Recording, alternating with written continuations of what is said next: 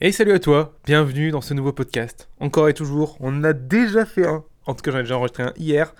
Il va certainement y avoir quelques jours de décalage pour toi dans, dans leur publication. Mais euh, en ce moment, ça ne s'arrête plus. Ça ne s'arrête plus parce que, en fait, je t'explique ce qui est en train de se passer. Il est en train de se passer un truc assez intéressant. Je suis en pleine production en ce moment euh, à Motion Live. Je fais, je suis en train de produire, de réaliser le trailer de Space Warp. Donc, si tu sais pas ce que c'est, Space Warp, c'est un jeu vidéo qu'on est en train de créer dans Motion Live où tu peux jouer en ligne. Et en fait, là, courant septembre 2023, on va sortir la version publique. Pour l'instant, c'était seulement accessible aux euh, bêta-testeurs.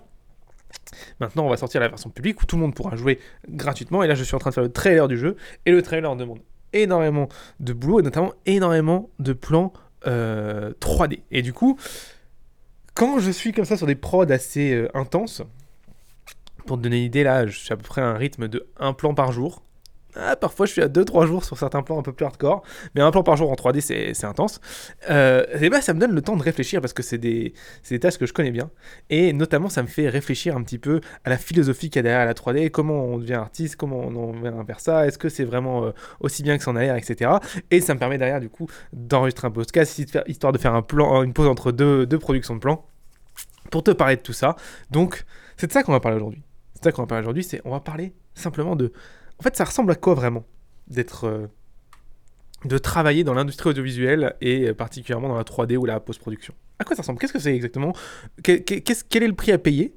Est-ce que c'est aussi bien que tu imagines euh, Si ça t'intéresse de travailler là-dedans. Euh, est-ce qu'il y a des downsides que tu, que tu vois pas dont je vais pouvoir te parler? Et oui, il y en a. Est-ce qu'il y a aussi peut-être des upsides, des trucs inespérés?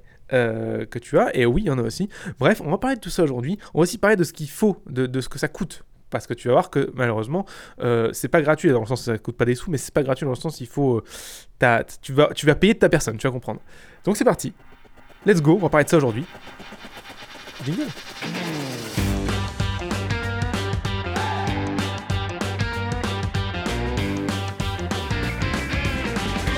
Bienvenue dans le podcast de Motion Life Teach le podcast où on parle de 3D, d'animation, d'effets spéciaux, de films, de mindset, de logiciels, bref, tout ce qui se rapporte à l'animation 3D, les effets spéciaux ou l'image de synthèse.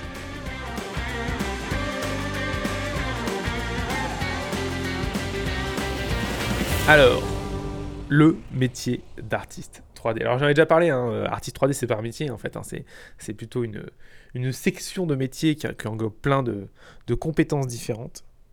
Et Déjà, la première chose que je vois souvent, c'est qu'en fait, les, gens qui ont envie de, travailler là-dedans, dans l'animation, ils disent ah ouais, je vais faire des effets spéciaux, l'animation, c'est trop bien. En fait, déjà, la première chose que je me rends compte, c'est qu'en fait, les gens n'ont même pas conscience. Tu n'as certainement pas confiance si tu, si tu es dans cette euh, euh, catégorie-là, si tu es au début de ta potentielle carrière, si tu te poses la question de, de partir là-dedans ou de te reconvertir, tu n'as déjà pas confiance, conscience certainement du, en fait, du nombre de métiers différents qu'il y a dans ce domaine et des métiers qui n'ont absolument absolument rien à voir. Et du coup, c'est le premier truc déjà, c'est qu'en fait, c'est un domaine qui est vachement plus vaste que ce qu'on imagine. C'est-à-dire que faire des effets spéciaux, en fait, créer de l'image, parce que c'est ça, hein, créer de l'image, euh, c'est beaucoup, beaucoup plus vaste en termes de compétences, de, de, de, de tu vois, un tronc qui est l'arbre euh, qui, va faire l'image. Et en fait, cet arbre, on pense qu'il a deux branches, tu vois, pour faire l'image, tu vois, mais en fait, il en a des milliers. Et chaque branche va avoir en fait euh, une, utilité et ça va demander des compétences différentes pour faire un morceau de l'image. Je vais pas rentrer dans les détails ici, c'est pas la question, mais par contre, ce qui est important, c'est déjà en fait, du coup, l'expérience que tu vas avoir de ce potentiel métier, ou même de, l'expérience que tu vas avoir de, juste créer une image, hein, métier ou pas d'ailleurs va être potentiellement très différente en fonction du finalement du sous-métier vers lequel tu te diriges en fait. Et c'est hyper intéressant parce qu'en fait, il y a des sous-métiers que tu peux adorer et des sous-métiers que tu peux détester tout en sachant en fait qu'au final tu travailles pour euh, la création d'une image. Donc ça c'est le premier truc à capter, c'est qu'en fait euh, tu as certainement une vision beaucoup trop simpliste du domaine. Euh, si tu veux avoir un peu plus de détails là-dessus, bah, dans l'école H3D2 qui est l'école que je gère, où on forme des gens à faire justement à rentrer dans ces sous-métiers de l'artiste dans l'art 3D, bah, en fait sur les portes ouvertes qui sont disponibles en rediffusion sur le site h3d2.school ou h3d2.fr c'est la même chose. Euh, le, à chaque fois, la première, journée de porte ouverte, euh, le premier live, j'explique exactement tous les différents métiers qu'il y a. Donc si ça t'intéresse, tu peux aller voir ça. Alors, le premier truc que, que, je veux expliquer, c'est déjà, tu as, certainement une intuition déjà du métier, que, que c'est un, peu, un peu un métier, euh, un métier cheat code. Tu vois, c'est un peu genre créateur de jeux vidéo, tu vois. Euh, c'est un métier cheat code. C'est un métier où tu as vraiment l'impression que tu es payé à faire ce que t'aimes et genre, c'est un petit peu le. Tu t'as, un petit peu, tu, as l'impression que tu passes là-dedans, c'est cheat code. C'est, quasiment, quand il pense, un peu un rêve, tu vois. C'est même pas. Il y a, une partie de toi qui pense que c'est même pas réalisable, tu vois. Euh, est-ce que déjà c'est possible, tu vois? Il y a ça dans ta tête. Alors oui, c'est possible, mais c'est pas la question. Euh, et pourquoi tu penses que c'est un petit cheat code? Parce que euh, bah, tu te dis putain, en fait, je vais payer pour faire ce que j'aime. En fait, je vais payer pour faire des films. C'est quand même un truc de fou furieux. Et là, c'est le premier point que je vais remettre entre guillemets. En fait, c'est pas du tout le cas. C'est pas du tout le cas. La, 3D, euh, les sous-métiers de la 3D, peu importe le métier que tu fais, ce n'est pas du tout des métiers de cheat code. C'est des métiers comme des autres. C'est des métiers comme des autres. C'est-à-dire que la différence entre ça et un métier d'ingénieur, par exemple, pour moi, il n'y en a pas. Pour moi, il n'y en a pas. La différence, c'est juste que euh, là, en fait, tu es ingénieur d'une image. Tu, connais les règles pour créer une image. Alors qu'un ingénieur, il va connaître les règles pour créer un produit, une voiture ou ce que tu veux, tu vois. Mais c'est exactement la même chose. Et du coup, euh, ça, peut, peut-être mettre un coup en mode Ah ouais, putain, en fait, c'est si, euh, si industrialisé que ça. et, oui, et oui, oui, c'est si mécanique que ça en fait. Euh, tu vas apprendre les règles pour créer les images et après tu vas les appliquer pour créer des images et, c'est pas beaucoup plus fou que ça en fait. Et alors tu vas me dire, mais du coup, putain, mais ça, ça enlève tout le rêve. En fait, c'est pas un métier de code, c'est éclaté. Qu'est-ce que je vais me faire chier à faire ça? Et en fait, la différence par contre, c'est que le métier en lui-même, il n'est pas très différent d'un métier d'ingénieur autre part, tu vois. Enfin, il n'est pas très différent, évidemment, vous faites pas la même chose, mais je veux dire sur le, sur le concept. Par contre, le résultat est différent. Tu sais, t'es un ingénieur, tu crées un produit, c'est pas le tien, bon, ok. Ça dépend, mais après, à part si c'était ta boîte et c'est ton produit, ça change tout, mais c'est pas ton produit, t'en fous un peu et tout là. Il euh, n'y a pas vraiment ça quand t'es en 3D. En 3D, tu, tu travailles, c'est ton plan, tu vois, c'est ton image, c'est... T'as vraiment l'impression de participer à un truc plus grand, et surtout si tu kiffes le film.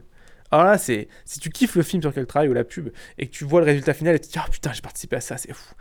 Et ça, c'est ouf. Et là, pour le coup, il y a vraiment cette, cette, espèce de, de, de, côté. C'est pas cheat code, mais c'est. Euh, j'ai l'impression d'avoir participé à un truc de malade, tu vois. C'est un peu comme un créateur de vidéo, en fait. Hein. La vérité, c'est que créateur de vidéo, c'est pareil, c'est très proche d'ingénieur. Hein. Tu fais du, du, code, tu tapes des lignes tous les jours. Il n'y a, rien de vraiment. Euh, euh, transcendant là-dedans. Mais par contre, quand tu vois le jeu terminé et tu te dis putain, j'ai fait ça, ça, ça dedans. Ah putain, il y a un truc. Il y a un truc qui te. Tu vois qui, bouge un peu dans le vent, tu es un peu comme des papillons, tu es un peu comme quand tu étais amoureux euh, à, 12 ans. il y a exactement cette sensation-là. Et en fait, c'est parce que euh, ben, c'est un métier. Euh, en fait, on fait. C'est des métiers où, où ton travail, en fait, c'est pas. contrairement à un ingénieur, de faire un truc qui fonctionne. Ton travail, là, c'est de transmettre une émotion. Et tu as les outils pour transmettre une émotion via une image. Et ça, c'est ouf. Parce que quand tu arrives concrètement, quand vous arrivez, toute l'équipe arrive à transmettre la bonne émotion via une image ou, du coup un plan, une séquence, une, petite vidéo si tu préfères. Oh putain, c'est un truc de fou. Ça, c'est vraiment un. C'est un. C'est un ressenti qui est. que j'ai pour l'instant vécu nulle part ailleurs. C'est un truc qui est vraiment spécifique à l'audiovisuel en général. Alors, audiovisuel, je suis très général, hein, ça marche pour le film, le jeu vidéo, l'image, l'interactivité, tout ce que tu veux. Dès que tu travailles avec le fait de ton objectif en fait contrairement à tous les autres métiers d'ingénieur etc qui vont être juste de rendre un service ou de produire un produit là ton objectif c'est de transmettre une émotion. Et il y a vraiment un truc à part par rapport à ça. Et je pense que c'est pour ça que tu as ce sentiment que c'est un métier un peu cheat code. Et là-dedans c'est vrai. Là-dedans c'est vrai. Donc en fait ce que je veux dire c'est je veux un petit peu désacraliser le truc parce que euh, je pense que les gens se demandent de ouf en arrivant dans ces métiers là et ils pensent que je pense que c'est aussi un des gros des gros cataclysmes des écoles euh, classiques, c'est qu'ils font un mort miroiter ça. Euh, ils disent ah ouais tu vas voir c'est hyper artistique c'est hyper machin c'est hyper truc. Alors qu'en fait la vérité c'est que c'est pas vrai. La vérité c'est que quand tu y es tous les jours c'est un métier d'ingénieur comme un autre. Mais par contre quand tu l'as terminé alors là c'est un truc de fou alors là, c'est vraiment un truc de malade mental et c'est une sensation que euh, pour l'instant, moi, je n'ai eu que dans ce domaine. et c'est un truc de fou. Après, voilà, j'ai jamais été ingénieur en automobile, hein. ça tombe quand tu termines ta voiture, tu as la même sensation, j'en sais rien. Mais en tout cas, je peux te dire qu'elle y est. Et je pense que c'est ça en fait dans notre tête qui se dit Ah ouais, c'est cheat code. C'est parce qu'en fait, t'es passionné par les films, passionné par l'animation, t'es passionné par le jeu vidéo et tu te dis Putain, je vais en faire un. Et pourquoi t'es passionné par les trucs comme ça? Tu vois, euh, il y a beaucoup plus de passionnés de jeux vidéo, de films et de machin que de passionnés de Ferrari, tu vois. Pourquoi euh, il y a beaucoup plus de fans de Star Wars que de fans de Ferrari, tu vois, je pense. En tout cas, des fans hardcore. Pourquoi? Parce que, en fait, une œuvre comme Star Wars, tu vois, c'est tellement beaucoup plus fort en émotion ça te fait ressentir tellement beaucoup plus que de trucs qu'une Ferrari, tu vois, peu importe comment, comment peu importe qu'aussi soit réussi la, Ferrari, parce qu'une Ferrari, c'est quand même un bijou de, d'ingénierie, de, de, technologie, de tout ce que tu veux. Euh, c'est hyper compliqué à faire, mais euh, c'est même peut-être, si je... Si, tu pousses le truc, le vice loin, c'est peut-être même plus difficile à faire qu'un film, même, même sûr, je pense. Après, je connais pas les, techniques, mais bon, faire une bagnole, c'est quand même un beau bordel. mais il n'y a pas de doute, Star Wars, ça te fait ressentir beaucoup plus d'émotions et des émotions beaucoup plus fortes et beaucoup plus variées qu'une bagnole, peu importe la bagnole, que même sans bagnole, tu vois ce que je veux dire?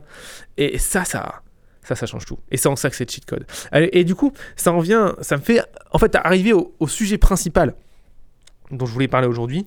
C'est cette notion de, récompense décalée dans le temps. Cette notion de sacrifice. Et là, il va falloir que je détaille un petit peu le, process. Je vais d'abord en parler de manière très spécifique dans le métier et je vais l'élargir à, un côté plus général parce que je pense que ça s'applique à pas mal de choses. Il y a une notion dans le métier d'artiste 3D qui est, qui, est, vraiment hyper importante. Et je pense que beaucoup de gens, quand ils rentrent en école supérieure, n'en ont pas du tout conscience. C'est que, en fait, pour ressentir ces sentiments de ouf, de cheat code, de, oh putain, c'est incroyable, c'est qu'il faut que le, film sur lequel tu as travaillé sorte. Et la condition pour que le film sur lequel tu as travaillé sorte, c'est qu'il faut que tu aies bossé dessus longtemps et que tu aies galéré.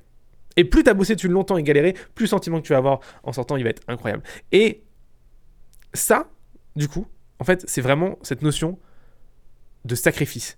Alors qu'est-ce que j'entends par sacrifice? C'est vraiment tu sacrifies le maintenant, le moment présent, pour te former. Donc en gros, tu, tu vas pas euh, en boîte avec tes potes ou tu vas pas boire un, boire un coup au resto avec tes potes. Non, à la place, tu te formes et tu produis. Donc tu commences par te former. Donc là, tu, tu, tu, sacrifies tout. Euh, sauf la 3 sauf tu sacrifies tout. C'est jamais, jamais ultra fun de se former, tu vois. Donc tu sacrifies le temps présent pour te former. Ensuite, une fois que tu t'es formé, tu sacrifies encore le temps présent pour produire, produire les images, et seulement enfin, tu as la récompense. Et du coup, c'est vraiment hardcore parce qu'en fait, on se rend compte que la notion clé de ça, c'est le sacrifice du temps présent pour que l'avenir soit meilleur. Et je pense que c'est la notion générale, je pense que c'est applicable à absolument tous les domaines de la vie, mais dans la 3D, c'est particulièrement vrai parce qu'il y a ce, côté encore plus présent de, tu transmets une émotion. Et le truc, c'est que pour transmettre une bonne émotion, tu dois crafter ton image de la manière la plus précise et la plus spécifique possible. Et pour crafter une image de la manière la plus précise et la plus spécifique possible, il faut avoir des compétences, des connaissances, des compétences, et il faut produire cette image, donc il faut travailler. Et du coup, tu te rends compte que cette notion de récompense, elle est extrêmement décalée dans le temps. Tu vois, avant de faire ta première image qui, te fait, qui te fasse faire des frissons, tu vois, il y a peut-être trois ans qui peuvent s'écouler, tu vois. Et du coup, tu peux te dire, putain, mais c'est vraiment. C'est de l'énorme merde, c'est hyper injuste. Mais en fait, la vérité, c'est que tout est comme ça. Et en fait, c'est un truc, il n'y a, pas de raccourci. Il n'y a pas de. Y a, pour le coup, il n'y a pas de cheat code là. Euh, et c'est ça, en fait, je pense, le, le downside de ces métiers-là. C'est qu'en fait, oui, c'est des métiers de cheat code quand tu arrives à produire ce que tu veux et à créer une putain d'émotion. Carrément, c'est, c'est des sensations que, je te dis, moi, je pense que notre métier n'offre pas du tout. C'est incroyable, c'est incroyable. Et tu peux le voir quand tu regardes les making-of des films, à quel point les mecs sont... Euh, tu sens que c'est vraiment un truc à part, tu vois. C'est comme, c'est pas que dans les films, tu vois, genre des gens qui, produisent un spectacle, tu vois, sur scène, c'est un peu le même délire, tu vois. Des gens qui produisent un jeu vidéo, toutes les gens en fait qui produisent des performances avec des réactions d'audience. Bref, tous les métiers en fait qui demandent la production d'une émotion. Donc c'est la même chose pour des humoristes, pour des, pour des, pour des danseurs, etc. C'est exactement le même, euh, le même, euh, même système à la limite, c'est quasiment la même chose aussi pour les gens qui font du sport, tu vois, à, haut niveau, tu vois, des joueurs de foot, des joueurs de tennis. De...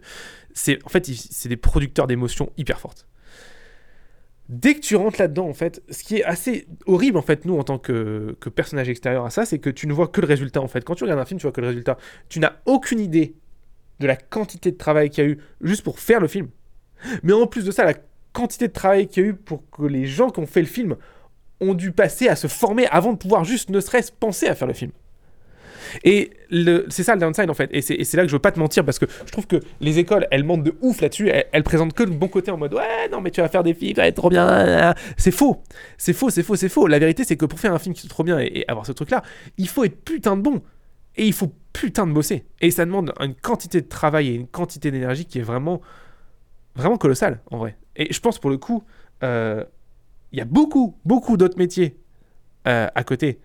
Euh, qui demande beaucoup moins de travail, euh, beaucoup beaucoup moins de travail, où tu n'auras pas ce cheat code, cette émotion et tout, mais euh, bon, tu seras payé, tant pis, tu vois. Enfin, je dis beaucoup de métiers, genre 80% des métiers en fait.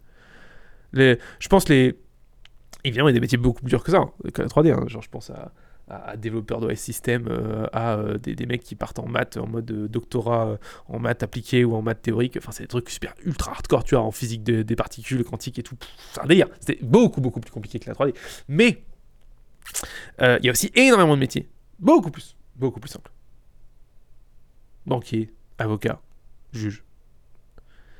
Bon, notaire, c'est un peu, un peu fermé, peut-être juge aussi. Euh, absolument tout ce qui, est, qui, va, qui, qui, va sortir du droit, absolument tous les métiers euh, qui sont euh, des métiers en fait où tu, tu n'es pas tu n'es pas requis de tout le temps tu as tout le temps devoir te former. Il y a beaucoup de métiers aujourd'hui où tu te formes et une fois que tu t'es formé, c'est bon, tu connais le métier et tu peux le faire pas à vie mais quasiment, tu vois. On, te forme, j'en sais rien moi, bah, à faire avocat, tu vois je pense pas que le métier d'avocat change drastiquement, tu vois, en 5 ans, tu vois. Euh, oui, il y a des nouvelles lois qui passent, mais c'est tout. Tu vois, ton métier, c'est le même, euh, tu fais la même chose, tu vas certainement devenir de, de, tu vas devenir meilleur chaque année, même chaque mois, parce que tu vas, tu vas continuer à faire des choses mieux, etc. Tu vas mieux comprendre des choses, etc. Ça, c'est clair et net. Mais le métier change pas tout, le temps, tu vois. Euh, le métier, les métiers dans l'art 3D, tous les deux ans, ils évoluent drastiquement drastiquement, c'est même plus le même métier. Et c'est pas pour ça que quand tu regardes euh, la moyenne des gens qui restent dans le milieu de l'art 3D, euh, alors c'est pas une moyenne euh, théorique globale que je prends sur un site de statistiques, pour le coup c'est une moyenne que je tiens de mes expériences personnelles, c'est 5 ans. Les gens en moyenne ne restent pas plus, pas plus que 5 ans, 5-7 ans dans un studio. Enfin, pas dans un studio, c'est en général dans le domaine après, ils changent. pas tous évidemment, mais c'est en tout cas de mon expérience personnelle. Si d'ailleurs tu travailles dans le domaine et que tu, tu n'as pas ce, cette expérience-là, et ben c'est cool, dis-le moi. Comme ça, on pouvoir comparer nos, nos expériences et c'est très, c'est toujours hyper, intéressant. Mais la plupart des, des, gens que je connais euh, qui travaillent dans le domaine euh, et qui ont travaillé dans le domaine disent voilà, 5 ans, 5, 5, 7, 5, 7 ans après, euh, les gens se. En fait, les gens suivent plus, en fait, on, on la flemme de suivre. et c'est un peu le même problème avec le, le, développement, tu vois, par exemple, le développement logiciel, le développement web, etc. Il y a beaucoup de ça. même si c'est moins vrai parce que quand même, pour faire les deux, le développement bouge quand même moins vite que la, que la 3D, c'est clair et net. Les outils de 3D sont infiniment plus euh, se développent infiniment plus vite mais surtout sont infiniment plus différents tu vois. Genre en développement tu vas avoir des beaucoup de frameworks qui vont sortir qui vont être complètement délirants. Je pense que le développement web c'est juste ça, devient tellement une vanne tellement c'est n'importe quoi tellement il y en a qui sortent. Mais le truc c'est que ça reste des frameworks un framework c'est très rapide à apprendre tu vois. Ça peut se prendre pendant 3 jours tu vois. Euh, en, en, 3D quand tu as un truc comme mid-journée qui sort euh, ça te fout un bordel euh, euh, quand t'as un truc comme Cascadeur en animation qui, est sorti là, à voir si ça va décoller. Ça te fout un bordel. C'est juste délirant quand, quand t'as des trucs qui sortent. J'ai vu passer des, papiers Nvidia qui, qui, qui, sont, qui, qui changent, qui, qui, qui décalent le concept de simulation. Donc tous les VFX à de l'IA et du coup la simulation disparaît. C'est de l'IA qui, qui, qui, apprend sur des vidéos et des, et des fichiers 3D de base. Euh, c'est un délire. C'est un délire, ça change tout parce que du coup, tu plus de système de simulation, tout, tout, est, tout est différent.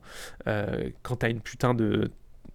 Quand tu un putain de nouveau système de création totalement, genre un système nodal ou peu importe, qui sort tous les 3 ans, bref, tu es tout le temps en train de, devoir du coup te former aux, aux nouvelles choses. Et du coup, c'est pour ça, c'est en ça que je dis que le, le métier d'artiste c'est un métier en fait, et je pense que c'est important de le dire parce que je pense qu'on le dit pas en fait. Je pense que c'est, on ment aux gens.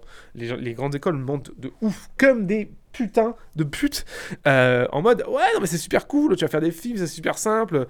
C'est faux, c'est faux, putain, c'est pas super simple. C'est pas super simple. Euh, dans le domaine de la 3D, c'est un, un domaine qui est difficile parce que c'est un domaine qui bouge très vite et c'est un domaine aussi qui est difficile émotionnellement parce que tu as la récompense de ton travail beaucoup beaucoup plus tard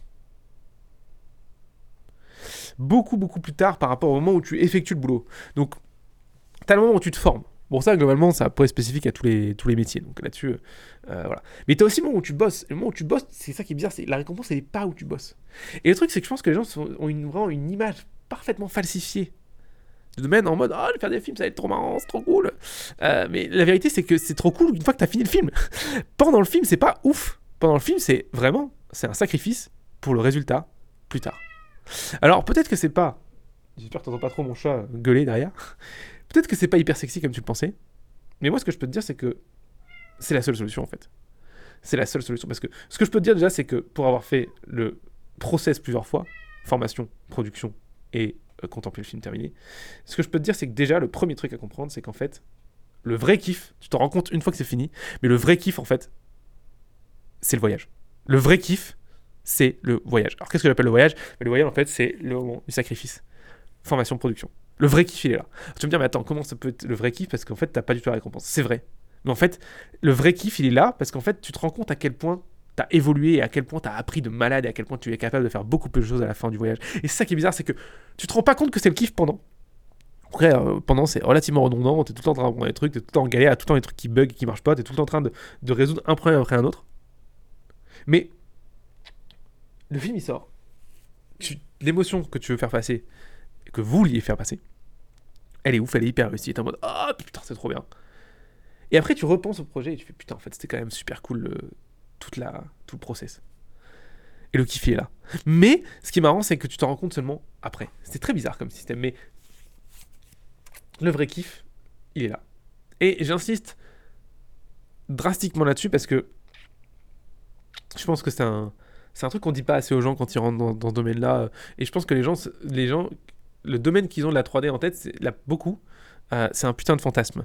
Euh, mais en fait, il faut bien comprendre que c'est beaucoup plus proche d'un métier classique, euh, beaucoup plus proche d'un métier d'ingénieur en termes de, de, travail de tous les jours, que d'un métier, par exemple, de, je sais pas moi, euh, de dessinateur de rue. Tu vois, j'exagère, mais il faut vraiment que tu comprennes que c'est c'est très loin du de parce que tu vois en- le, métier on appelle ça le métier de d'artiste 3D tu vois il y a le mot art dedans.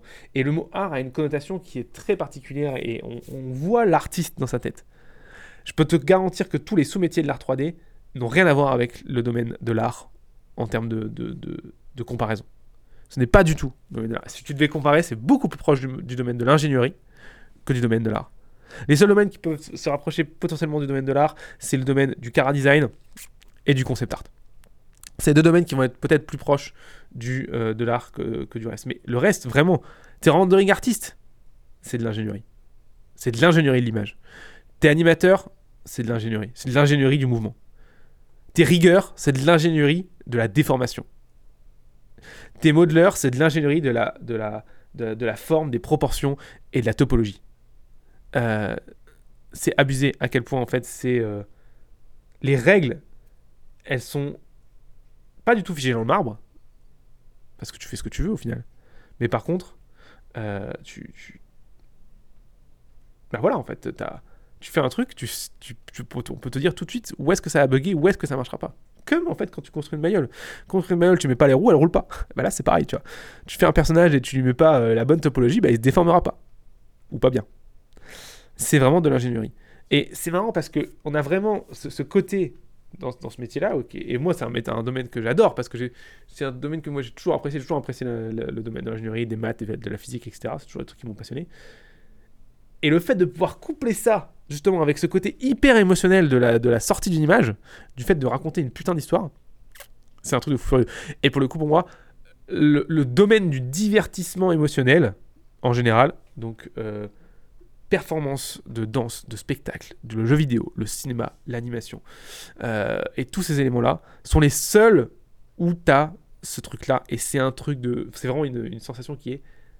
C'est un truc de malade. C'est un truc de malade. Et je peux vraiment que tu captes ça, c'est cette notion de sacrifice et qu'il n'y a pas le choix en fait. Tu es obligé de passer par ce côté où avant de pouvoir euh, ressentir ce côté putain c'est ouf, c'est incroyable, j'adore, il y a une période où tu dois sacrifier le temps directement là-dedans qui est relativement importante. Elle peut durer, genre tu peux te former, si t'es sérieux, tu peux réussir à te former aller en un an et demi, si t'es vraiment sérieux et que tu bosses vraiment euh, genre 40 heures semaine, tu vois. Euh, si c'est moins, bah, ça sera prendra plus de temps. Et après derrière, il y a encore le temps de production qui pareil va, en fonction du film que tu vas faire, etc., ça peut être genre 3 mois pour le vraiment les plus courts, jusqu'à parfois 2, 3, 4 ans sur un projet. hein. Et c'est important de bien comprendre ça parce que les gens sont les gens qui rentrent dans le domaine de la 3D souvent sont hyper impatients. Souvent, en plus, souvent quand les gens viennent du dessin, les gens, les gens qui viennent du dessin, bah, un dessin, tu vois, euh, un dessin, tu, le fais en, tu peux le faire en deux heures si c'est un, si c'est un draft, tu peux le faire en une semaine si c'est un dessin euh, vraiment poussé, tu vois. Mais c'est, rien une semaine. Alors il y a quand même déjà ce côté dans le dessin où tu, tu, sacrifies quand même une semaine de ton temps pour avoir un résultat, mais, mais c'est tellement extrapolé dans, dans la 3D. Et aussi le dessin, ce qui est très particulier, et c'est là aussi que je trouve que les écoles sont vraiment des putes, c'est qu'elles vont prendre tous les gens que sur le dessin. C'est là-dessus qu'elles. euh, c'est vraiment là-dessus qu'elles vont, euh, qu'elles vont juger les gens euh, dans l'entrée, aujourd'hui. Il y a très peu d'écoles qui, qui prennent pas les gens sur le dessin. Et. Évidemment, je crois les deux, tu t'en doutes bien, on prend pas les gens sur le dessin. Mais, premièrement, déjà, le côté où tu prends les gens sur le dessin, c'est pas une raison qui est valable, genre en mode cohérente. C'est une raison qui est historique. C'est parce que avant l'animation, c'était du dessin. Et du coup, le côté on joue sur le dessin est resté. Alors qu'en fait, aujourd'hui, savoir faire du dessin, ça n'a absolument rien d'indispensable. Tu peux tout à fait faire de la 3D sans savoir faire du dessin. La preuve en suit, je sais absolument pas dessiner. Je suis une énorme merde avec un crayon. Une énorme merde. Et ça, c'est vraiment important de comprendre que déjà, du coup, déjà là, c'est déjà mentir en fait. C'est déjà faire croire aux gens que le dessin est indispensable alors que c'est faux. Premièrement. Deuxièmement, le deuxième truc, c'est qu'en fait, tu vas aussi avoir un truc qui est très particulier quand tu fais ça. C'est que tu vas faire croire aux gens que le dessin, notamment, c'est indispensable. Mais en plus, c'est que tu te dis aux gens, il faut aimer le dessin pour entrer en 3D. Mais ce qu'il faut bien se rendre compte, c'est que les gens qui aiment le dessin, souvent, c'est les gens qui aiment pas l'ordinateur, ou assez peu. C'est les gens qui sont pas très maths, pas très ingénieurs, pas très physiques. C'est des gens qui sont plutôt dans l'art, tu vois, dans, le côté un petit peu euh, beaucoup moins contraint, tu vois, des sciences, etc. C'est des gens qui vont être vraiment en mode non, mais vas-y, file-moi une feuille, un crayon et je fais ce que je veux, tu vois. Le problème, c'est que la 3D, c'est pas du tout ça. La 3D, c'est beau, comme je t'ai dit, c'est beaucoup plus proche de l'ingénierie que du dessin. Beaucoup plus proche. Encore une fois, à part peut-être pour euh, le concept art et le, caractère design. Mais sinon, c'est beaucoup plus proche. Pourquoi? Parce que quand tu arrives en 3D, t'as pas, pas un crayon, une feuille. T'as un putain de logiciel et des boutons et une souris. Et qu'est-ce que tu fais quand tu fais la 3D tu, tu bouges des valeurs dans des, dans des cases. La majorité de ton travail, c'est ça, c'est de bouger des valeurs dans des cases. Et donc là, c'est là que tu te rends compte à quel point c'est beaucoup plus proche d'ingénieur, tu vois. J'ai un métier, exemple, t'es rendering artiste. Ton métier, c'est de faire des rendus, des tests et de voir s'il faut optimiser la scène, s'il faut supprimer des choses, si on peut pas dégager des, le nombre de rayons de réflexion sur un moteur de rendu euh, à lancer de rayons, si on peut pas euh, optimiser la subdivision d'un objet qui est derrière parce que justement il a une certaine distance de la caméra. Que c'est des maths C'est des maths et de la physique, c'est pas du dessin. C'est pas de entre guillemets, c'est pas de l'art comme on l'entend, tu vois. Il y a, y a, pas ce côté. En fait, quand tu travailles en 3D, c'est ça qui est marrant, c'est tu travailles pas du tout au ressenti la conception de l'histoire, la conception des personnages. C'est pour ça que caractère designer, c'est plus proche de l'art que, le reste. Euh, la conception des décors, concept art, pareil. Ça, c'est de l'art. Ça, ça, fait partie vraiment de l'émotion pure. Mais la mise en pratique de ça, la mise en, la mise en production, la mise en place, le moment où toi, tu vas arriver, l'implémentation de tout ça, où toi, en tant qu'artiste 3D, tu vas faire ça, en fait, c'est pas de l'art. C'est de l'implémentation, c'est de l'ingénierie. C'est de la création selon des plans, en fait je pense qu'on est beaucoup proche, par exemple, de l'architecture, tu vois, de, la création de, plans 3D d'architecture, tu vois, en fonction de plans 2D d'architecte, que de, que de l'art en général. Ça, c'est vraiment important à comprendre parce que, du coup, tu te rends bien compte que le métier, en fait, il est pas du tout ce qu'on vend aux gens, en fait. Et c'est pas du tout en mode. Euh, tu frivoles toute la journée euh, et tu laisses euh, virevolter les idées dans ta tête et c'est la fête, ça se passe pas du tout comme ça. Et pourtant, malgré le fait que les grandes écoles pensent, font penser que c'est ça, elles sont tellement insipides que en plus de faire penser ça, c'est que pendant les deux premières années, alors c'est de moins en moins le cas parce que c'est quand même rendu compte que c'est du foutage de gueule, mais c'est encore le cas dans certaines écoles. Pendant les deux premières années, tu vas faire du dessin. Beaucoup de dessin. Et parfois même, tu vas même pas toucher à la 3D pendant les deux premières années. Encore une fois, c'est de moins en moins vrai. C'était plus le cas, genre, quand moi je faisais mes études, genre, quand moi j'ai commencé mes études, donc il y a 10 ans. Maintenant, ils ont quand même commencé à. Il faut quand même commencer à faire toucher à la 3D euh, quand les élèves arrivent, en première année, ce qui est quand même euh, la base, hein, euh, puisque ça va être ton métier, au final. Et tu te dis, mais pourquoi faire ça? Alors que, comme je t'ai dit, le dessin et la 3D, c'est des choses qui n'ont pas grand chose à voir. en fait, c'est super simple. Parce que quand tu prends des gens sur le dessin, quand tu les évalues sur le dessin, et quand c'est ça qui détermine s'ils peuvent rentrer dans l'école ou pas, bah, tu te retrouves avec un problème. Tu te retrouves avec des gens qui n'aiment que le dessin. Et là, tu as un truc très particulier qui se passe. C'est que dans l'industrie, les domaines les plus recherchés, c'est les domaines les plus techniques. Qu'est-ce que c'est un domaine technique? C'est un domaine qui se rapproche le plus possible de l'ingénierie. Pipeline TD, rigueur, shader artist, rendering artist. C'est des métiers qui sont très techniques, qui, sont, qui demandent justement très peu de de jugeote, si je puis dire, de, de, de vas-y, je prends une décision à l'émotion. Non, c'est des règles que tu dois connaître, que tu dois apprendre, que tu dois comprendre et que tu dois appliquer. Euh, et, euh, et euh, tu dois travailler dans les contraintes que le logiciel t'a donné, avec les contraintes des formats que tu as, tu dois faire des conversions, etc. C'est pas des maths, mais on y, est quasiment quoi. C'est de l'ingénierie logicielle en fait. Et ça, c'est les métiers les plus recherchés dans l'industrie aujourd'hui. Et tu sais pourquoi? Ben, C'est simple. Parce que tous les gens qui sortent d'école, c'est des gens qui ont été pris sur le dessin. Et les gens qui ont été pris sur le dessin, sans tellement de surprise, ils aiment le dessin. Et sans tellement de surprise, les gens qui aiment le dessin, ben, la plupart du temps, ils aiment pas l'ingénierie. C'est vrai, c'est le profil, c'est comme ça, c'est la vie en fait. Hein. La plupart des gens, quand tu, quand tu vois qu'ils sont beaucoup plus sensibles à l'art, etc., bah, c'est, les maths, souvent, c'est pas leur truc. Pas tout le temps le cas, mais les maths, souvent, c'est pas leur truc. Et c'est là que je trouve que l'école, les écoles, elles sont assez bêtes de garder ce côté euh, historique du prendre les gens sur le dessin. C'est que du coup, il se passe tout le temps un problème dans les écoles, et c'était le cas quand moi j'étais en études, c'est que du coup, à la fin des années, il y a une énorme partie de la promo, genre 60 à 70% des gens, qui veulent pas faire des métiers 3D en fait. Ils veulent faire des métiers artistiques, genre concept art et karaté, cara designer. Voilà, c'est les, deux métiers que tout le monde veut faire en sortant d'école. J'exagère un petit peu, c'est pas aussi euh, serré, c'est un peu plus, euh, euh, c'est un peu plus large que ça quand même. Mais c'est vraiment le problème qu'on a. Et du coup, tu te retrouves avec sur le marché des, des concepts d'artistes absolument partout mais alors qu'il n'y a pas beaucoup de besoin de concept artistes. Tu as des animateurs, parce que l'animation, même si j'ai de l'ingénierie de l'animation, c'est quand même, quand même vraiment euh, un métier qui est, qui est relativement aussi artistique. Dans le process, l'animation, c'est assez proche du dessin. Euh, donc tu as énormément d'animateurs et énormément de, euh, de cara designers. Alors que l'industrie, ce qu'elle recherche, elle, c'est les métiers techniques. Parce que, en fait, bah, du coup, le reste, il y en a plein. Et du coup, tu te retrouves avec une notion de trop bête. Et en fait, tout ça parce qu'en fait, il n'y a pas d'autre mot, parce que les grandes écoles mentent à l'entrée. Elles te disent, tu vas faire du dessin. Elles te limitent, elles te présentent comme du dessin animé. Alors que c'est absolument pas du dessin animé. Le métier n'est pas. On ne dessine pas à la fin. On ne dessine jamais. Et tu peux demander à tous les gens qui font des métiers dans l'art 3D, à part évidemment les concept art et les cara designers, mais tu demandes par exemple à un VFX artiste, qui est en gros un ingénieur de simulation, je peux te dire que ce mec-là, il fait pas un pet de dessin par jour. Si ça fait 10 ans qu'il travaille, ça fait 10 ans qu'il a pas fait de dessin pour son métier, il a fait des dessins, chez lui, mais il fait jamais de dessin.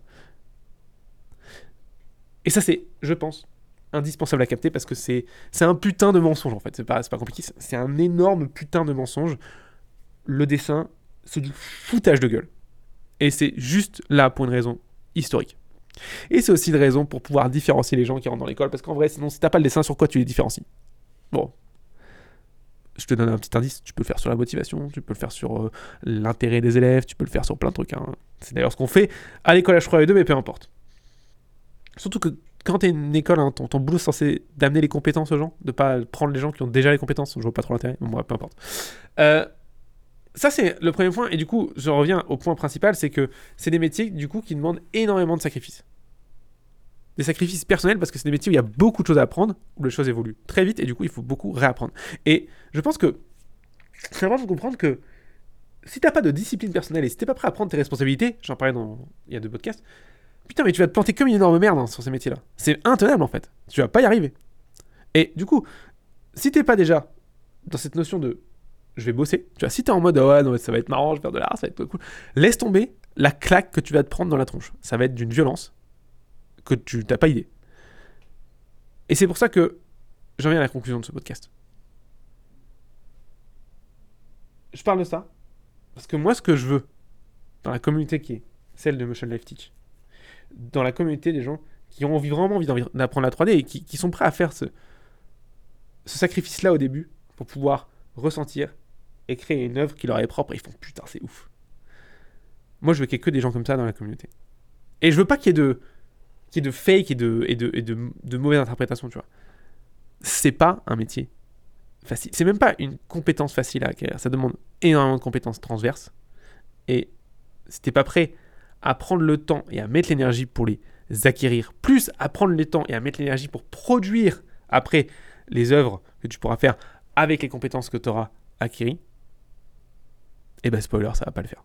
Et spoiler, au final, c'est pas fait pour toi et tant pis, en fait. Et la vérité, c'est que, je vais être franc avec toi, en général, c'est que dans tous les métiers, si t'es pas prêt à faire un sacrifice juste déjà pour te former, c'est mort en fait. Alors évidemment, il y a des métiers où le sacrifice est beaucoup, beaucoup, beaucoup moins important. Hein. Ça, c'est clair et net. Ça, c'est clair et net. Mais la sortie derrière, c'est que évidemment, le métier est beaucoup moins intéressant, il est beaucoup moins épanouissant, et l'émotion dont je te parlais là, que tu ressens particulière quand tu, quand tu sors un projet qui te. Ah, ça, dans ces métiers-là, ça n'existe pas. Je prends, l'exemple d'un métier comme caissier euh, à Carouf ou à Auchan ou ce que tu veux. J'ai rien évidemment contre les caissiers ou les caissières, mais tu te rends bien compte que apprendre le métier de caissier, c'est pas un truc ultra compliqué, tu vois. Genre, tu, on te forme 3 mois, je pense c'est largement torché, réglé, tu vois. Et t'as plus jamais à te former. Ou quasiment pas. Peut-être que je me trompe, peut-être que le métier de caissier c'est extrêmement difficile, mais je pense pas. Euh, encore une fois, rien contre les métiers, mais il faut juste aussi reconnaître ce qui est. Tu as des métiers plus difficiles que d'autres. Et tu pourrais dire, bah du coup c'est cool parce que le métier de caissier, quand j'y réfléchis, bah j'ai un sacrifice à faire qui est très pas du tout fort au début. Genre à peine 3 mois et encore, tu peux tu peux t'en sortir, je pense, avec moi. Et après, c'est parti. Le problème c'est que le métier de caissier, euh, t'as déjà vu quelqu'un qui dit putain, mec, je suis caissier à Auchan et j'adore. Et c'est ouf, c'est trop trop bien. C'est hyper épanouissant. J'ai ce, ce sentiment à la fin qui est incroyable. Non. Pourquoi? Parce qu'en fait c'est corrélé en fait. Plus le métier est difficile, plus le sacrifice que tu fais au début est important pour apprendre le métier, plus quand tu arrives dans le métier et que tu finis de produire les choses, c'est ouf. Et c'est sûr, c'est ça, c'est corrélé. Et c'est pour ça, en fait, que les métiers de... Euh, de, de, tous, tous, les métiers qui sont de la performance et de la transmission d'émotions font rêver. Parce que ça crée des émotions super fortes quand tu les vois en tant que spectateur. Mais pourquoi ça crée des émotions super fortes? Parce que c'est putain de difficile parce que c'est putain de difficile. Et c'est pour ça euh, que quand tu vois un sportif de haut niveau réussir un truc, ça crée ces émotions hyper fortes dans le public. Parce que c'est putain de difficile. Parce que c'est putain de difficile, c'est pas, c'est pas un... C'est pas un... c'est pas... C'est pas magique, tu vois. Enfin, je veux dire, il y, y a, rien de... Il y a rien de compliqué dans ce que j'explique là. C'est juste plus... Le sacrifice que tu fais au début pour arriver au résultat est important. Plus quand tu arrives au résultat, putain, c'est un truc de malade c'est juste factuel, tu vois. Et je pense qu'il faut être bête pour choisir l'alternative. Il faut être bête pour se dire non mais moi en fait je vais pas faire le sacrifice ou je vais faire le sacrifice minimum et j'en ai rien à foutre. Parce que si tu fais ça, c'est que t'as vraiment pas compris en fait. Si t'as vraiment pas compris le principe, parce que si tu fais ça, tu vas être misérable toute ta vie. Tu vas être misérable et pathétique parce que si tu vas, je, te promets que si tu vis une vie où t'as aucun épanouissement professionnel et personnel, hein, parce que ça marche aussi dans ta vie perso, ce que j'explique. Hein, euh, parce que justement, t'as fait aucun sacrifice, du coup, t'as aucune compétence, du coup, tu fais un truc hyper redondant, hyper répétitif, qui t'apporte quasiment rien. Bah, bon courage. Bon courage parce que ça va être hardcore. Imagine tous les matins, tu vas te lever et tu vas te dire, je sers à rien. je fais un métier qui sert à rien ou quasiment à rien. Genre, imagine t'es caissier, tu vois. T'es caissier ou caissière, tu vois. Tu te lèves. Tu sais déjà aujourd'hui qu'il y a des caisses automatiques qui peuvent faire exactement le même métier que toi. Et il peut y en avoir plus, ça coûte moins cher. À quoi tu sers? Ça, se demandait pourquoi il y en a encore, tu vois, des, des, caissiers et des caissières, tu vois. Pourquoi il n'y a pas juste des gérants de caisses automatiques, tu vois? Bon, la vérité, c'est que c'est plus compliqué que ça. Tu peux pas faire une transition euh, euh, ultime, se mettre plein de changements, ce serait compliqué, mais peu importe. Mais tu le sais au fond de toi, ça. Que du coup, intrinsèquement, ce que tu fais n'apporte quasiment aucune valeur. Putain, c'est dur. Putain, c'est hardcore. Alors évidemment, si c'est un métier alimentaire et que t'as pas le choix, très bien. Justement parce que c'est un métier alimentaire, donc c'est un moyen pour arriver à un autre objectif. Et du coup, ça c'est hyper louable. Il y a aucun problème là-dessus, tu vois, c'est cool. Mais si tu rentres dans un métier comme ça, genre juste parce que tu voulais pas faire le sacrifice au début, ah putain, ça c'est hardcore. Parce qu'en fait, tu penses faire le bon deal au début, tu te dis ouais mais tu vois il y a plein de trucs comme ça tu, te dis ah, je vais pas me faire chier je vais faire euh, euh, je sais pas je vais faire 3 euh, ans d'études de, dans, dans, une fac que de toute façon je m'en branle. Putain tout le monde fait ça. La majorité des gens que je connais quand moi j'étais en études la majorité de, de, mes, de, mes, de mes anciens potes de lycée ont fait ça. Ils ont fait oh je vais faire 3 ans dans une fac d'un sujet qui m'intéresse vaguement. De toute façon je sais pas trop ce que je veux faire de toute façon je m'en fous. Et ils ont fait leurs 3 ans en mode ils s'en battaient les couilles en mode le sacrifice était quasiment pas là puisqu'il y avait pas de cours il y avait rien ils avaient genre 10 heures de cours par semaine il y avait pas de sacrifice il n'y avait rien. C'était la teuf tous les, jeudis et vendredis soirs, il n'y a aucun sacrifice, rien. Et au final, ils font quoi aujourd'hui? Ils font un métier qui leur plaît pas, qui se font chier. Alors ouais, ils sont payés, c'est un boulot alimentaire, cool. Ils s'emmerdent. C'est pathétique. C'est la tristesse. C'est la tristesse. Et je peux te dire que quand je te rends compte de ça, genre à 30 ans, 40 ans, voilà, là, putain, c'est dur tu viens de 30 en fait tu imagines hein, tu fais tes 20 premières années. Ou finalement en fait il faut, faut, être d'accord hein, les 20 premières années en fait tu fais ta vie. Tu peux rien faire t'es pas libre c'est pas toi qui pas, pas, toi qui fais tes choix jusqu'à 18 ans enfin voilà. Donc c'est même pas tu peux tu peux, tu peux à peine le compter dans ta vie tu vois. Évidemment c'est là où tu te formes où tu, tu, tu, commences à créer ton esprit critique donc c'est c'est une partie de, de, ta vie hyper importante mais t'es pas libre de faire ce que tu veux donc bon voilà. Donc ta vie elle commence vraiment à 20 ans tu vois. Où tu commences vraiment à commencer à prendre des décisions etc tu vois. Euh, et là tu prends la décision tu vois euh, de faire le minimum de sacrifice, tu vois, de dire non mais putain moi j'en ai rien à foutre en fait, euh, euh, moi je vais prendre la, fac où il y a le moins d'heures de cours euh, sur un sujet qui m'intéresse vaguement et je m'en bats les couilles puis on verra, tu vois. Ok tu fais ça, ok très bien. Et t'arrives du coup et tu fais tes, tes, tes, tes, deux ans de fac, tes trois ans, tu vois, ou ton, ou ton, ou ton, je sais pas comment on appelle ça, ton BTS ou peu importe, tu vois. Euh, un truc éclaté au possible. Euh, parce que, parce que tu vas non pas parce que ça t'intéresse de ouf, tu vois, mais parce que juste en fait t'en as rien à branler et tu sais qu'il n'y a pas beaucoup de cours. Donc tu fais ça, très bien. T'arrives à la fin du coup de, de ce temps-là, et du coup, bah évidemment, t'as un diplôme, hein, t'as une licence d'économie, une licence de lettres, je sais pas, n'importe quoi. Mais un truc, t'en avais rien à foutre, tu vois, c'est pas comme si t'étais passionné par la littérature, tu vois, c'est pas ça le problème. Parce que si t'as une licence de lettres, ou un, un, master ou un doctorat en lettres, et que t'es passionné par la littérature, et que, et que ta vie c'est les bouquins, et, et que t'as vraiment même une littérature que, à laquelle t'es passionné, trop bien, ouf, aucun problème, bien au contraire. Là, t'as un objectif et c'est parti, tu vois. Mais mais si par contre tu vas en mode ah, je m'en et le problème c'est que par gens font ça parce qu'en fait ils savent pas ce qu'ils veulent faire, tu vois. Euh, et bon, c'est pas seulement euh, personnel, tu vois, il y, a aussi le système à blâmer pour ça, tu vois, y a beaucoup de choses qui sont mal faites sur le système de post-bac, etc. Mais c'est pas le problème, c'est que là c'est toi avec tes choix, il y a un moment, euh, voilà, tu prends tes responsabilités, comme j'ai expliqué dans le deuxième podcast, et du coup tu fais ça. T'arrives sur un métier. Évidemment, t'as une licence en économie, t'as un taf, hein, sans trop trop de surprise. Encore aujourd'hui, hein, même avec une licence qui a aucune qui n'apporte aucune compétence. Parce que crois-moi, quand tu as fait 3 mois, de, licence en économie, t'as pas beaucoup de compétences. Surtout en fac. Euh, bah, tu vas trouver un taf, hein. tu vas être euh, euh, au secrétariat d'une banque, peut-être même conseiller bancaire directement, tu vas être, tu vas peut-être faire de l'assurance, tu vas peut-être faire, tu vois, si as fait un truc en économie ou en commerce, tu vois, une licence de, BTS commerce, truc comme ça, tu seras peut-être agent immobilier ou un truc comme ça. Bah mec, ou meuf, encore une fois, t'es agent immobilier, t'es passionné par les immeubles et les appartements, tu vois. Bon, bah très bien, super, tu vas t'éclater. Euh, t'es agent immobilier parce que t'es arrivé là et qu'on t'a dit, euh, bon bah voilà, de toute façon, euh, c'est comme tout, tu vas faire un BTS commerce, c'est bon, tu peux faire ça. Bah putain, bon courage.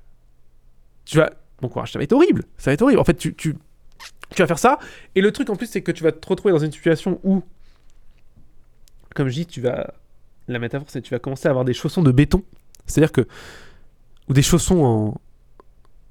Ah, je sais pas si le diamant c'est lourd. On va faire des chaussons de béton. Et en gros, c'est un petit peu comme.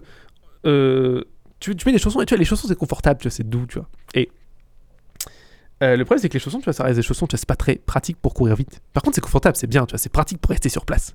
Et du coup, c'est ce qui se passe quand tu rentres dans un métier comme ça, c'est que le métier, il te permet même pas de marcher, en fait, même pas de courir, il te permet juste de rester sur place.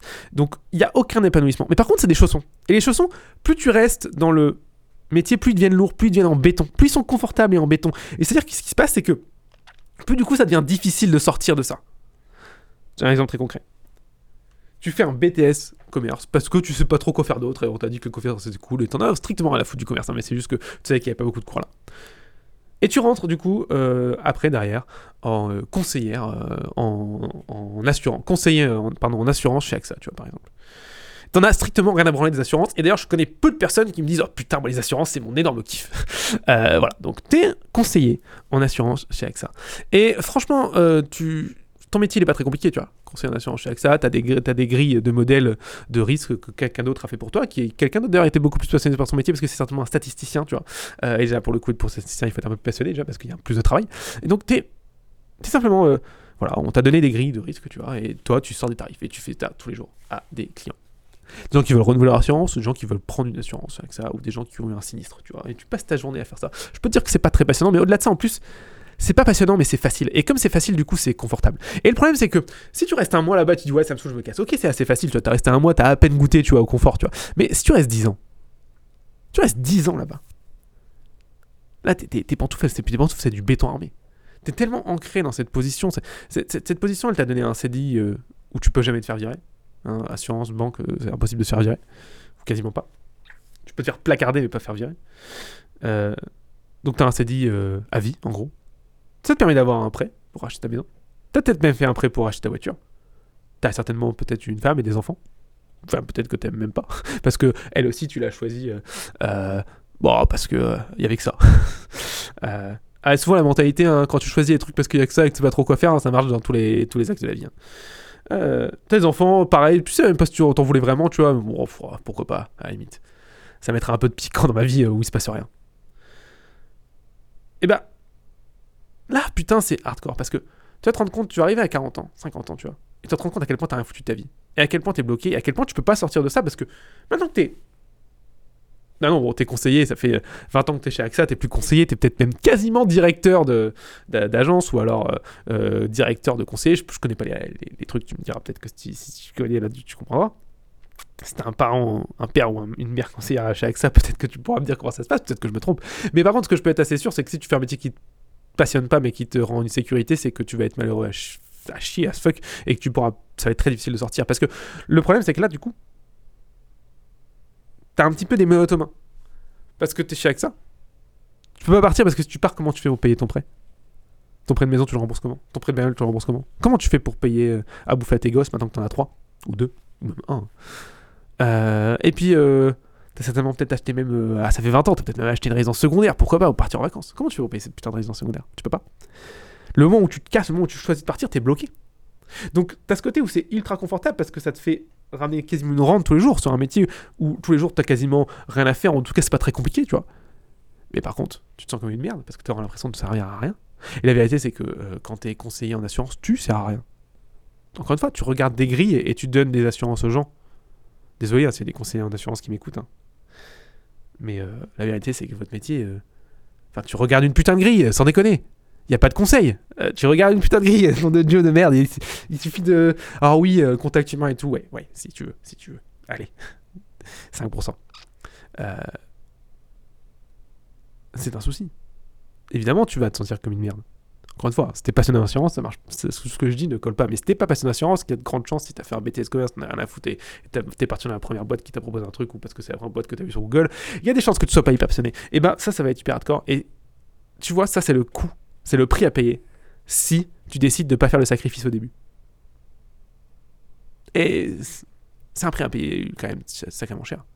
De te, de te lever un matin à 50 ans et de te rendre compte que t'aimes pas ton métier, peut-être même que t'aimes pas ta femme parce que tu as choisi comme ton métier, ou ton, ton mec, hein. ça dépend. C'est hardcore. Et c'est pour ça qu'on entend souvent des crises de la quarantaine, des crises de la cinquantaine et tout. C'est exactement ça. Alors tu vas me dire, mais qu'est-ce que j'en sais, moi, euh, petit, euh, petit con là, de haut de ces 26 euh, ans? 27, 26 Bon, je suis dans 97, je te laisserai faire le, le calcul. Qu'est-ce que j'en sais Du coup, peut-être que j'aurai aussi une crise de la trentaine, de la quarantaine, de la cinquantaine, peut-être, je sais pas. Mais ce qui est sûr, c'est que. Ce que je sais, tu vois, c'est que moi, quand j'ai le choix entre faire des vacances et travailler, tu vois, je préfère travailler. Et ça, ce qui est sûr et certain, c'est que la plupart des gens que je connais qui sont pas heureux, si je leur propose entre des vacances travailler, ils me disent faire des vacances. Et je pense que ça, c'est un, un, bon indice, euh, comme quoi c'est sur la mauvaise, la mauvaise voie. Si je te propose des vacances, entre faire des vacances, travailler, et que tu me dis faire des vacances, si même je te propose, je te donne un an, deux ans, full payé, est-ce que tu restes dans ton travail? Ou est-ce que tu pars full vacances? En mode, je suis arrêté des, des moritos sur la plage pendant deux ans, tu vois.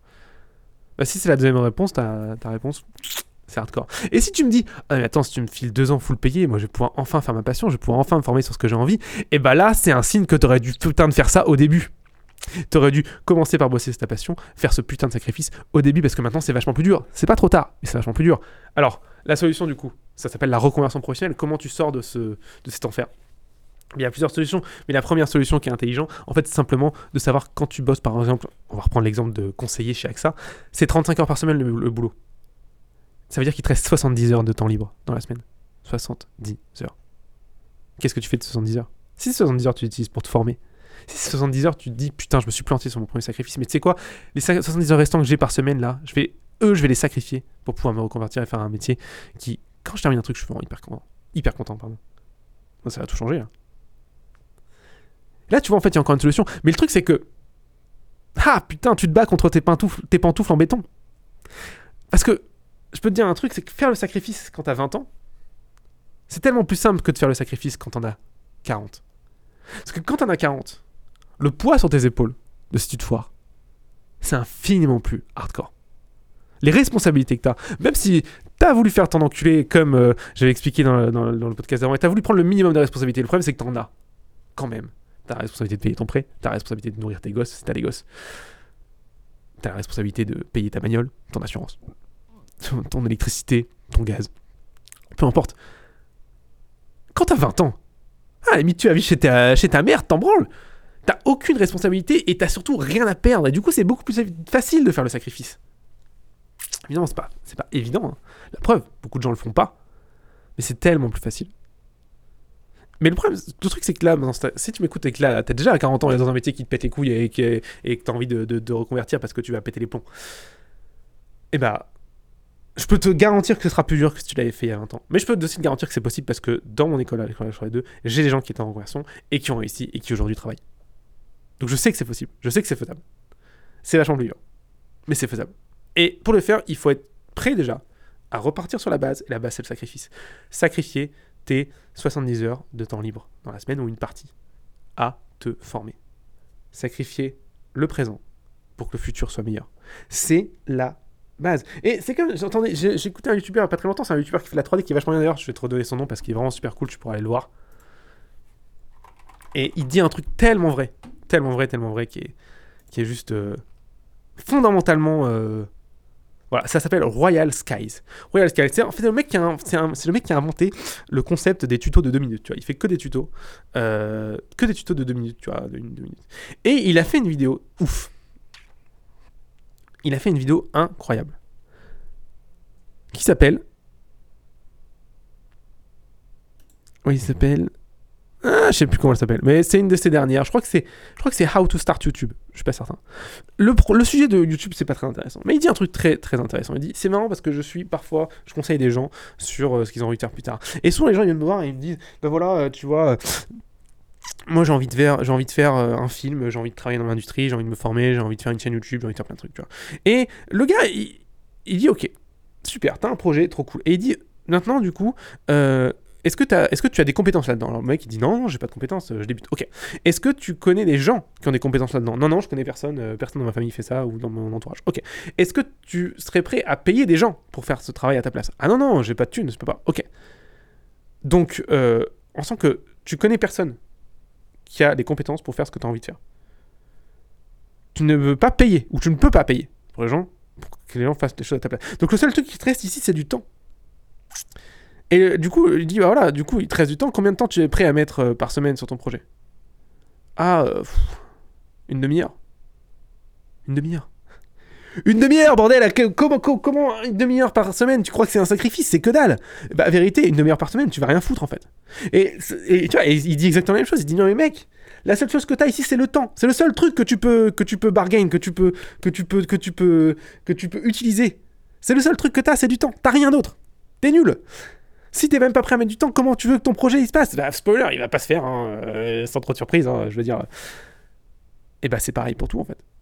Et, ça tombe bien parce que lui c'est une chaîne de 3D en plus, donc c'est exactement le domaine. Si t'es pas prêt à mettre le putain de temps pour te former, peu importe où est-ce que t'en es dans ta vie, ça ne peut pas fonctionner. Ton projet, il sortira jamais. Et tout le monde a ce rêve. Tout le monde a le rêve, le fantasme du projet. Tu l'as, toi, j'en suis certain, quand tu m'écoutes. Mais pour que le fantasme se réalise, il y a le sacrifice à faire avant. Et le sacrifice, surtout au début, c'est le temps. C'est t'as pas le choix, c'est forcément du temps et ça prend du temps. Et évidemment, quand je dis du temps, c'est aussi l'énergie. hein. C'est pas juste à glander devant YouTube. hein. Tu vas devoir sacrifier des choses. C'est indispensable. Si tu veux faire ce métier, si tu veux pouvoir faire ton projet un jour et t'éclater dans ce genre de truc, t'es obligé de sacrifier des choses. Et que ce que j'entends par des choses, en fait, c'est du temps. Et du temps, c'est quoi? Bah, c'est tu vas devoir sacrifier du divertissement. Peut-être sacrifier des sorties avec tes potes. Peut-être euh, sacrifier, j'en sais rien, moi, euh, ton, ton, ton, ton, petit film Netflix que tu aimes bien te, te mater le soir, tu vois. Euh, Peut-être sacrifier des week-ends de sortie carrément. J'en sais rien. Tout ça, il va falloir pas complètement l'arrêter, mais tu vas devoir sacrifier une partie. C'est obligé. Ou sinon, t'as pas envie de sacrifier ça, ok. Mais alors tu acceptes que le fantasme que t'as, ça va rester un fantasme. Et que tu vas rester dans cette frustration quotidienne de la situation dans laquelle, dans laquelle aujourd'hui tu es et que tu ne plais pas. Voilà. Je pense pas que ce soit le bon choix parce que, encore une fois, je pense qu'on se rend pas compte à quel point le prix à payer quand tu es dans un. Quand t'es tu as, fait tous les choix de ta vie sans prendre les responsabilités et sans faire le sacrifice pour que ça aille mieux plus tard. Donc ça veut dire quoi? Euh, Faire tous les choix de ta vie sans prendre le sacrifice et sans prendre de responsabilité bah, C'est pas compliqué. Ça veut dire, dès que tu as de l'argent sur ton compte, tu le dépenses pour une connerie. Le premier plaisir facile que tu trouves. Dès que tu as envie de faire un truc impulsif et émotionnel, tu le fais. Tu fais ce que tu veux quand tu veux, en fait, c'est ça l'idée. Sans penser à demain. C'est un petit peu le principe de YOLO, tu vois. You, you only live one, tu vois. C'est je fais tout n'importe quoi quand je veux, quand je souhaite, parce que de toute façon, on sait sait pas de quoi sera fait demain. Super. C'est la recette d'une vie de merde. C'est la recette de la vie ratée. Il n'y a pas pire comme recette. Pourquoi il n'y a pas pire comme recette? Parce que quand tu fais ça, tu fais absolument aucun sacrifice sur le présent pour améliorer le futur. Donc il n'y a aucune raison de te former pour plus tard, aucune raison d'apprendre des choses pour plus tard, aucune raison de, juste essayer de comprendre même comment l'environnement autour de toi évolue. Non, juste tu réagis à l'émotion pure. C'est du, c'est quasiment un comportement qui est animal. Et bah, tu sais ce qu'ils font les animaux, tu sais ce qu'ils font les chiens, les animaux? Un chien, ça chie par terre. Voilà ce que ça fait. Ça chie par terre. Voilà le niveau où t'en es. Donc, si tu fais ça, ça ressemble à ça en fait, un, comportement où tu prends aucune responsabilité et tu fais aucun sacrifice. Alors évidemment, hein, c'est rare que les gens tombent aussi bas, mais au moins ça te donne une idée de où est-ce que tu veux pas aller. Parce que si tu pars sur ce principe-là et que tu fais aucun sacrifice et que tu prends aucune responsabilité, oh putain, le... la route est hardcore. Tu vas te retrouver peut-être dans un métier, pas sûr, peut-être certainement au RSA. Ton RSA, tu vas le claquer dans quoi? Bah dans ton loyer, parce que tu pas de baraque évidemment. Et le reste de ce qui va te rester, tu vas le claquer dans de la bouffe de merde. Peut-être des putes. Sans t'auras que ça à foutre. Du jeu vidéo, certainement. Et tous les matins, tu vas te lever en te pensant que t'es une énorme merde. Et le, le pire, c'est que t'auras raison. Le pire, c'est que t'auras raison parce que l'accumulation à chaque fois de la décision que tu prends de ne pas faire du coup le sacrifice pour plus tard, à chaque fois que tu prends cette décision-là, à chaque fois tu te tu deviens un peu plus une merde. Tu deviens un peu plus l'ombre de toi-même. Tu, tu, deviens quasiment. En fait, à chaque fois, tu te rapproches du côté le plus animal que tu peux être, en fait. La pulsion purement de survie et émotionnelle. Et encore, je te dis, encore une fois, hein, c'est un chien. Un chien, ça fait quoi Ça chie par terre? Un chien, ça fait quoi? Ça bouffe, ça dort, ça chie, ça baise. Super comme exercice de vie. Trop bien. Ah, un, un homme une femme, hein, dans les deux cas ça marche, hein, qui arrive là, donc un, une femme qui, qui dort, qui bouffe, qui chie et qui baise, c'est un clodo, moi peut-être au RSA parce que t'es en France, qui se paye des putes. Ou des gigolos si t'es une femme. Ça donne pas tellement envie. Pas du tout même. C'est hardcore. Mais c'est cool, je pense, d'avoir cette image vraiment visuelle en tête parce que c'est là que tu te diriges si tu prends aucun sacrifice. Alors évidemment, c'est le plus extrême. Et la vérité, c'est qu'il y a quand même relativement peu de gens, il y a un pourcentage relativement faible de gens qui prennent aucun sacrifice dans leur vie. Parce que je suis sûr qu'il y a beaucoup de gens. Déjà, déjà si tu m'écoutes et que tu as fait au moins 16 ans d'école, tu vois, tu as déjà été 16 ans à l'école, tu vois, tu as au moins été jusqu'à la seconde, bah déjà tu as fait 16 ans de sacrifice, tu vois. Bon, c'est peut-être pas euh, volontaire, mais au moins tu les as fait. Euh, pas forcément le meilleur sacrifice possible, hein. il y a plein de trucs que je critique sur l'école, j'en ai déjà beaucoup parlé, mais au moins tu les as fait. Si tu as, si as eu ton bac, tu as déjà fait les deux ans de plus pour avoir ton bac. Si tu as fait une étude, si tu as fait genre trois ans d'études, ok, pas mal. Bon, là déjà les études ça commence à être différent parce que les études tu peux tout à fait pas faire le sacrifice en mode euh, je prends un BTS de merde où il y a deux heures de cours par semaine et j'en ai rien à foutre. Et là, bon, le sacrifice il est pas là, c'est clair. Et ensuite, et c'est là où ça, le bas blesse souvent, c'est si tu as fait le choix de faire un métier qui te passionne pas. Et là, pour le coup, par contre, les statistiques sont assez hardcore. Tiens, on va aller regarder ensemble les statistiques euh, euh, du nombre de gens qui détestent leur métier en France. Alors, nombre de gens qui n'aiment pas leur métier en France. Tu vas voir que c'est assez euh, alarmant comme chiffre. Sondage. Les Français aiment-ils leur travail? Bon, je sais pas de quelle année ça date, mais bon.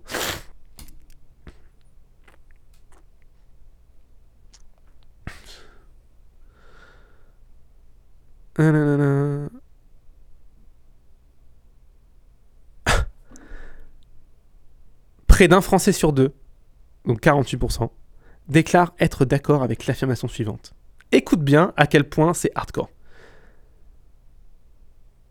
L'argent est la seule raison pour laquelle je vais travailler. Mieux derrière, ça continue. Et 63% des travailleurs confient qu'ils aimeraient ne pas avoir à aller au travail tous les jours. Déjà, spoiler, tu vas pas au travail tous les jours, hein. tu vas que les 5 jours de la semaine. Hein. Je sais pas où, est-ce que tu as vu que tu allais tous les jours, mais peu importe. Euh, quand tu sais ça, tu te rends compte à quel point les gens sont malheureux dans leur travail, à quel point les gens ils, kiffent pas du tout leur boulot. C'était le 29 avril 2022, donc tu vois, ça date même pas d'un an. Euh, un peu plus d'un an, pardon. C'est chaud, c'est chaud. C'est ultra hardcore comme, euh, comme truc. Alors je vais quand même aller en chercher d'autres parce que j'aime bien, j'aime bien avoir des euh, d'autres statistiques. Voilà, lepoint.fr, je sais pas ce que ça vaut, mais on s'en fout. Plus de 60% des Français s'ennuient au travail. Et ça, c'est vraiment la clé, je pense que c'est l'ennui. L'ennui, c'est quand tu fais justement un truc qui t'épanouit pas. En fait, tu sais que le travail il est facile et que t'en as rien à foutre. Et c'est, c'est- le truc, c'est pas que le travail il est dur, tu vois. C'est que t'as choisi un challenge qui est éclaté. C'est même pas un challenge en fait. C'est t'as juste de pas faire de sacrifice. Et je peux te dire que quand tu t'ennuies pendant 20 ans de ta vie, putain, c'est dur. Il faut que tu saches que quand même, le, ton travail, c'est, la, c'est le- l'endroit où tu vas passer le plus de temps dans toute ta vie. hein. Tu passes plus de temps au travail que chez toi. hein. T'imagines que tout le temps dans ta vie, genre, toute ta vie, la majorité de ta vie, tu vas la passer au travail. Pas chez toi. Pas avec ta femme ou avec ton mari. Pas avec tes enfants. Pas avec tes parents. Au travail. 60% des Français, donc sur cette partie la plus importante de leur vie, factuellement parlant, ils s'ennuient. Ils s'ennuient, bordel Qu'est-ce que ça veut dire? Ça, veut dire que la majorité des gens ont fait ce choix de le minimum de sacrifice. Certainement aussi poussé par le côté ah je veux être sécuritaire. Mais pareil en fait, hein, quand tu vas vers la sécurité, c'est que c'est souvent la sécurité c'est l'inverse de la responsabilité. Tu vois, quand tu vas vers la sécurité, c'est que tu prends aucune responsabilité, donc que tu fais pas de sacrifice. C'est souvent euh, c'est très lié ces trois ces trois, ces trois côtés-là. hein. Tu peux faire le test. hein, regarde, je vais euh, faire un euh, BTS où il n'y a pas beaucoup d'heures et où il y a un gros débouché. Sécurité, il y a un débouché. Dans un métier qui me plaît pas, je m'en fous, moi j'aurai un débouché. Pas de sacrifice, parce que le BTS c'est pas beaucoup d'heures. Et euh, pas de responsabilité, parce que tu vas faire un métier où coup tu géreras personne. Et de toute façon, dans le BTS c'est pas beaucoup d'heures et où on donne le diplôme à tout le monde, en quoi tu prends des responsabilités? T'as même pas à travailler en fait. Ou t'en auras un- un minimum. Donc hardcore, tu vois. Donc ça c'est vraiment la preuve que c'est violent quoi. C'est violent. Alors il y a des petites euh, détails, interrogés comme 29% vont jusqu'à qualifier leur poste de très ennuyeux. 20-30%, un mec sur trois, une personne sur trois qui travaille dans la, tu travailles dans la rue, leur boulot est très ennuyeux. C'est-à-dire qu'ils se font chier comme des putains de rats morts, c'est ça que ça veut dire. hein. 26% de leurs collègues masculins, bon ouais, ok, euh, j'avais pas compris qu'il y avait une différence entre les femmes et les hommes, mais c'est pas très grave. 50% des femmes sont des reconnaissants et ne pas vivre bien du tout cette situation. 50% des femmes. À l'instar de 40% des hommes, peu importe. Euh, c'est un, c'est un, deux pourcentages qui sont absolument catastrophiques. Et tu sais ce qui est encore plus marrant, c'est que la plupart de ces métiers-là, ils sont, comme c'est écrit dans le répétitifs et désintéressantes. Et tu sais ce que c'est une tâche répétitive et désintéressante? C'est une tâche qui est automatisée par un putain de robot. Donc, quand tu fais un métier qui t'intéresse pas, qui est répétitif et qui est automatisable par un robot et que tu le sais, crois-moi, quand tu te lèves le matin, tu t'en, te sens comme une énorme merde. Il n'y a pas moyen en fait. Encore une fois, hein, je répète, hein, le, le travail c'est l'endroit où tu vas passer le plus de temps dans ta vie. D'accord? Donc, je voulais vraiment que tu aies cette idée-là en tête parce que ça, c'est le coût de pas faire de sacrifice. C'est le coût. Et le coût, ce qui est, horrible avec ce coût, c'est qu'en fait, il n'est pas direct. Comme la, en fait, comme la récompense quand tu fais le sacrifice, c'est pas direct. Mais le il- là, où est-ce qu'il est encore plus insipide, c'est que tu vois, quand tu as la récompense, elle, est elle arrive d'un coup, tu vois. Tu termines ton projet et tu fais Oh putain, c'est incroyable. J'adore. Je suis hyper content de l'avoir fait. Le process était difficile, mais je suis hyper content de l'avoir terminé. Et, et, c'est un peu différent le, côté euh, où euh, tu fais pas de sacrifice et tu te prends la, la récompense, entre guillemets, plutôt le, le coup. Là, ça arrive petit à petit, tu vois. Encore une fois, je te dis, c'est tes pantoufles, tu mets les pantoufles, puis au fur et à mesure, elles se durcissent et elles deviennent de plus en plus. Tu vois, d'abord, c'est, ça devient de la brique, puis ensuite du béton, puis du béton armé, puis c'est de plus en plus gros, puis tu peux jamais enlever tes pieds. C'est vraiment ça, tu vois, ça s'installe vraiment de manière lente. Et du coup, le truc, c'est que du coup, jour après jour, tu le vois pas, tu vois. Et c'est un jour, tu te lèves, genre 20 ans plus tard, et tu fais putain, mais qu'est-ce que j'ai foutu de ma vie. Et oh c'est hardcore. C'est hardcore, c'est violent. C'est ultra violent. Donc, ce que je peux te conseiller pour éviter ça, premier choix, si tu es déjà en fait dans, le, dans, la, dans la capacité, en fait, tu travailles pas encore, tu es en études et tu te dis, je peux faire le sacrifice maintenant. Bah, le premier choix que je peux te dire, c'est c'est pas compliqué. Tu es en études, tu n'as rien à perdre, tu peux prendre tous les risques que tu veux, donc c'est pas compliqué. Fais le choix où tu prends le plus de risques possible, d'accord? Qui combine le plus de risques, où tu as le plus de responsabilités possible et où ça te demande le plus gros sacrifice fais ce choix-là.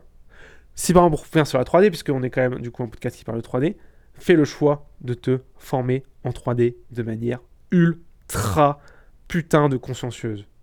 Tous les jours, tous les week-ends, pendant le temps qu'il faut pour travailler dedans. Ça veut peut-être dire ne plus voir tes potes, ou beaucoup moins. Ça veut peut-être dire passer ta vie sur l'ordinateur à apprendre des trucs, apprendre des trucs, apprendre des trucs. Ça veut peut-être dire euh, faire projet après projet et te prendre des vents euh, parce que tout le monde s'en branle, ouais, ça veut dire ça. Mais crois-moi, ça vaut le coup à la fin. Parce que tu as la responsabilité de réussir et la seule responsabilité que tu as, c'est de faire mieux que le projet que tu as fait avant. C'est une responsabilité qui est dure parce que tu sais que tant que tu vas pas faire ça un certain nombre de fois, ton boulot sera pas assez bon et du coup tu seras jamais pris. Du coup tu pourras pas travailler, du coup tu as une responsabilité qui est envers toi relativement importante parce que si tu te bouges pas le cul là-dessus, juste t'auras pas de taf. Deuxième chose, c'est pas très sécure, c'est relativement risqué parce que si tu te plantes et tu te prends pas la responsabilité, encore une fois, t'as pas de taf. Bon alors après t'es en France, hein, rassure-toi, t'as pas de taf, t'inquiète, euh, tu vas pas crever de faim. Mais quand même. Et des trucs, euh, ça demande un sacrifice de ouf parce que du coup c'est pendant plusieurs mois, voire plusieurs années. Alors c'est pas un sacrifice, genre, par exemple, je pense que la première année de, médecine, par exemple, c'est un sacrifice plus difficile, tu vois. Euh, mais tu vois, c'est quand même, c'est un sacrifice de ouf. Plusieurs mois, plusieurs années, tu vas devoir dire non à tes potes, dire non à tes parents, passer ta vie sur un ordi, peut-être faire certainement beaucoup de nuits blanches. Tout ça, c'est pas des choses qui sont euh,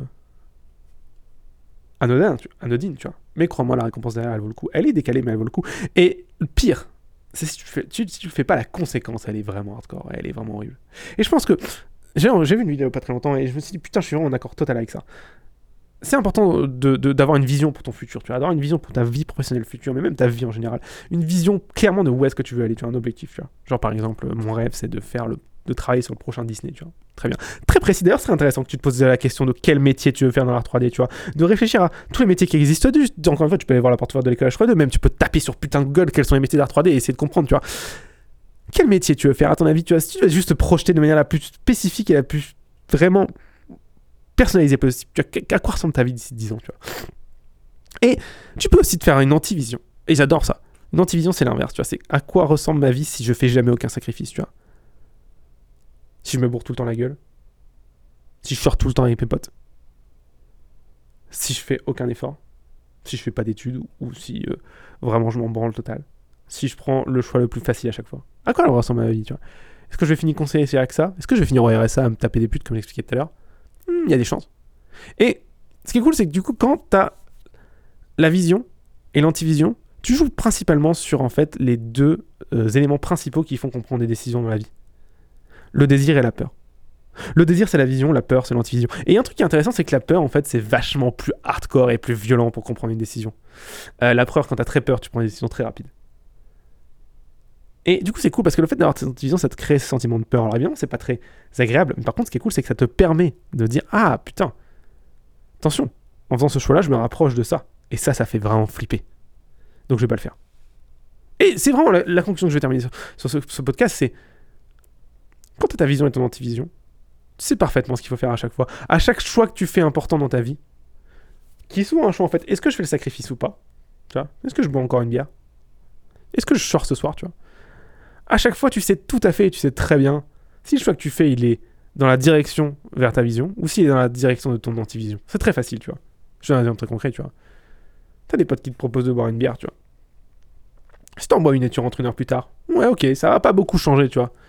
Par contre, si tu te paraves la gueule et le lendemain t'es complètement arraché, t'as une gueule de bois de ouf et tu travailles pas. Ah là, pour le coup, tu viens de faire un petit pas vers l'antivision, tu vois. Et si tu fais ça toutes les semaines, eh ben là, tu commences à prendre un skateboard et dévaler la pente. Et le truc, c'est que c'est relativement rapide. Tu imagines, tu fais ça toutes les semaines. Si ce n'est quasiment peut-être deux ou trois fois par semaine. À chaque fois, tu prends une décision assez hardcore comme ça qui travaille vers ton antivision. Sans t'en rendre compte, tu as trois ans plus tard, tu sors de là, T'as pas fait.